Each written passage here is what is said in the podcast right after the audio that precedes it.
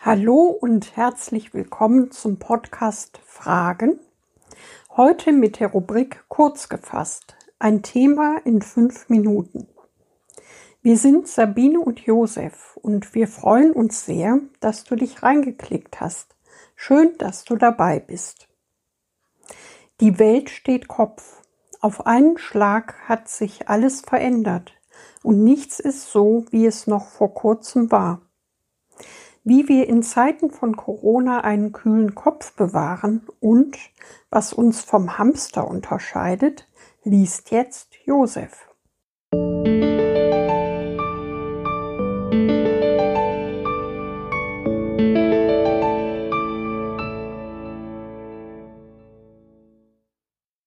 Leben kann tödlich sein.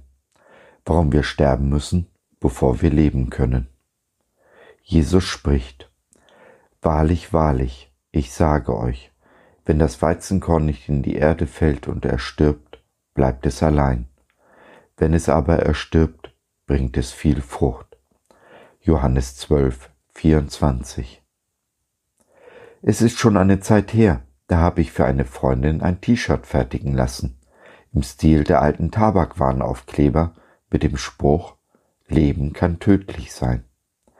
Meine Freundin wusste nichts von Jesus und seinen Worten in Johannes 12, dass wir sterben müssen, um das wirkliche Leben zu erhalten. Wenn wir nicht unser Ego kreuzigen, es vom Thron stoßen und Jesus nicht die volle Kontrolle übergeben, ihm absolut vertrauen, gehen wir am wahren Leben vorbei. Sehr deutlich wird die Macht des Egos in diesen Tagen der Krise. Da schlägt ein Mann auf einen Supermarktmitarbeiter ein, weil dieser ihm nicht erlauben wollte, 50 Kilogramm Mehl zu hamstern. Ein anderer Mann wird verprügelt, nur weil er gehustet hat. Eine Frau wird mit Desinfektionsmittel besprüht, nur weil sie Chinesin ist. Ja, in Zeiten der Krise tritt der Charakter der Menschen besonders deutlich zutage. Die Furcht treibt sie zu den absonderlichsten Taten. Ausverkauftes Toilettenpapier ist da nur die Spitze des Eisberges. Aber es gibt sie, die Kinder Gottes, die ihre Furcht in die Hände des liebenden Vaters legen und mehr an andere als an sich selbst denken, genau wie es ihr großes Vorbild Jesus getan hat. Wir hamstern nicht, wir säen aus. Dabei trifft es auch uns hart. Alle Gottesdienste und Versammlungen sind abgesagt. Und das, wo die Kinder Gottes doch so sehr auf Gemeinschaft angewiesen sind. Wir müssen, können und werden Alternativen finden. Über Telefon, per E-Mail oder Internet. Die Gemeinden bauen ihre Angebote aus.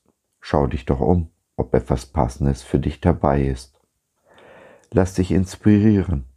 Frag Jesus, was für dich dran ist, wo du gebraucht wirst und wo du helfen kannst. Dann spring über deinen Schatten, besiege deine Furcht vor deiner Unzulänglichkeit und lege los. So werden wir einen Unterschied machen. Wir setzen ein Zeichen für die Liebe, die jede Furcht vertreibt und die die stärkste Macht im Universum ist. Denn Furcht ist immer ein Zeichen für mangelndes Vertrauen. Wir aber vertrauen und lieben unseren Herrn Jesus, und somit haben wir selbst vor dem Tod keine Angst, der für uns nur ein Übergang ist, ein Nachhausekommen zum liebenden Vater und in den tröstenden Arm von Jesus. Wir bringen einer sterbenden Welt den auferstandenen Jesus nahe und hinterlassen sie damit ein klein wenig besser, als wir sie vorgefunden haben. So, das war's für heute. Wir hoffen, du hattest Freude und konntest etwas mitnehmen. Wenn du noch Fragen hast oder mit uns in Kontakt treten möchtest, dann besuche doch unseren Blog www.fragen.biz. Biz, B-I-Z, steht für Bibel im Zentrum. Wir glauben, dass die Bibel, Gottes Wort, absolut wahr und irrtumslos ist. Gott hat uns lieb und möchte, dass unser Leben gelingt. Dazu gibt er uns in seinem Wort Orientierung und Wegweisung für ein Leben in Fülle. Genauso wie Jesus es in Johannes 10, Vers 10 versprochen hat. Was meinst du dazu? Lass von dir hören, wir würden uns sehr freuen. Bis dahin, Sabine und Josef.